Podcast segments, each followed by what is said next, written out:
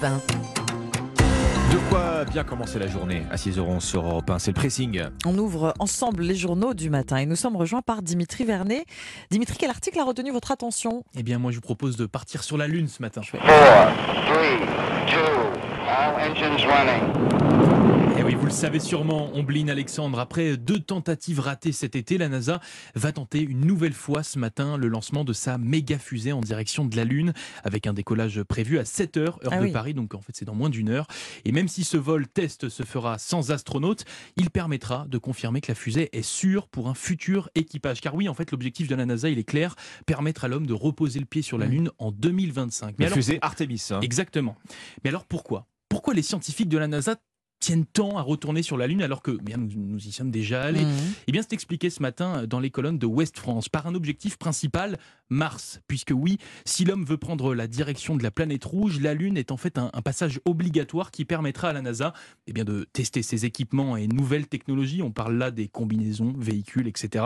Et ce passage sur la Lune permettra surtout à ces astronautes d'apprendre à vivre dans un espace lointain et de se confronter eh bien, aux différents problèmes sur place. Finalement, en fait, c'est un test grandeur nature bien plus proche que la planète rouge. Et même si l'objectif Mars est la principale motivation, il y, a- il y en a quand même d'autres hein, pour les Américains, permettant par exemple d'étoffer leurs connaissances scientifiques en ramenant d'autres échantillons.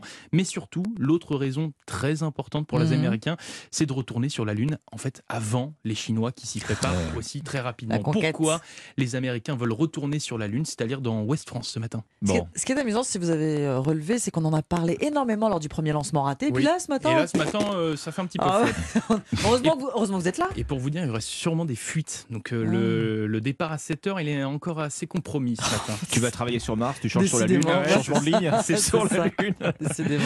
Votre sélection, Ombline En retour sur Terre et en terre euh, hexagonale d'ailleurs, défendre la langue française, euh, lutter contre les anglicismes, c'est l'une des missions de l'Observatoire des libertés. Cet Que de missions. ang- Oui, c'est oui, c'est vrai. Cet anglo-américain qui, si on ne l'arrête pas, tend à se substituer au français comme langage d'usage. Mais voilà, ah bah, c'est pas nouveau. Ça va, tu vas bien?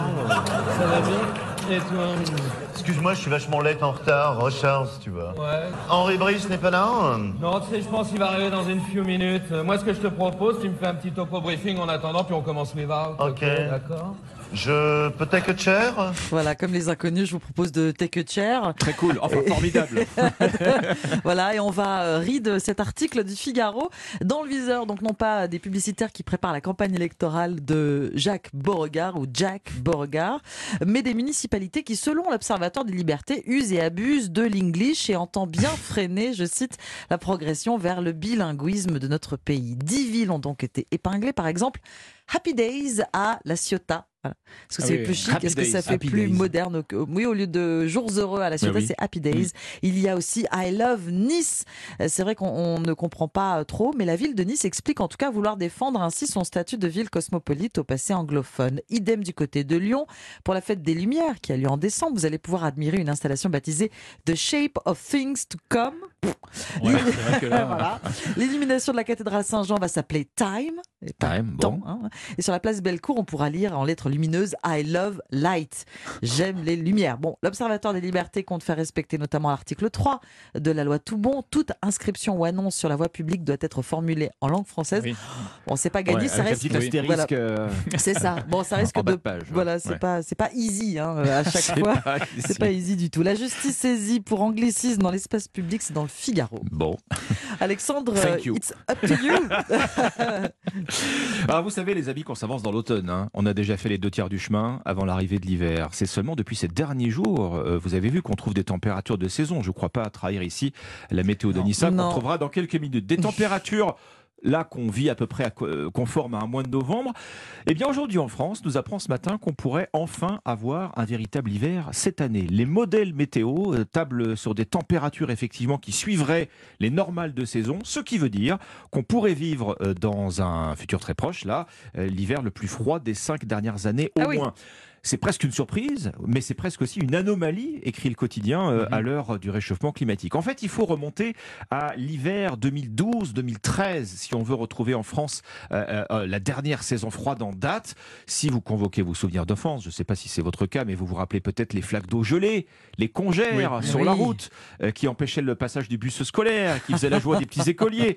Alors, on n'en sera peut-être pas là cet hiver, mais selon les projections, on a effectivement seulement 30% de chance cette année de connaître un hiver plus doux que la normale. Ce qui veut dire aussi qu'il va pleuvoir, qu'il va neiger, les cumuls pluviométriques pourraient être supérieurs à la moyenne à partir de, de- de janvier prochain, avec de la neige en moyenne montagne, ce qui a de quoi réjouir évidemment euh, les stations et Mm. les amateurs de sport d'hiver. Alors si on se projette un peu plus loin, que disent les courbes du réchauffement? Eh bien, ils nous disent qu'on retrouvera ponctuellement, oui, c'est vrai, des hivers froids, mais qu'il ne faut plus s'attendre malheureusement à vivre des hivers aussi rigoureux qu'au XXe siècle. La météo dans le Parisien aujourd'hui en France Oui, et sur Europe 1 dans, allez, une dizaine de minutes. J'ajoute un, j'ajoute un petit truc. Les, les fuites de la NASA viennent d'être réparées. Donc la fusée va sûrement Ah, pouvoir Artemis. décoller. Eh oui, on y revient. Une petite hot news. Eh oui, Pour, exactement. ah, par- pardon, une, une nouvelle de dernière minute. Pardon, Oui, pardon, c'est ça. Evelyne. Ah, Breaking news. dans ce- voilà. Merci beaucoup Dimitri, on est vraiment au fait de l'actualité. Merci beaucoup Alexandre, c'était le pressing et on se retrouve dans un instant avec la partition.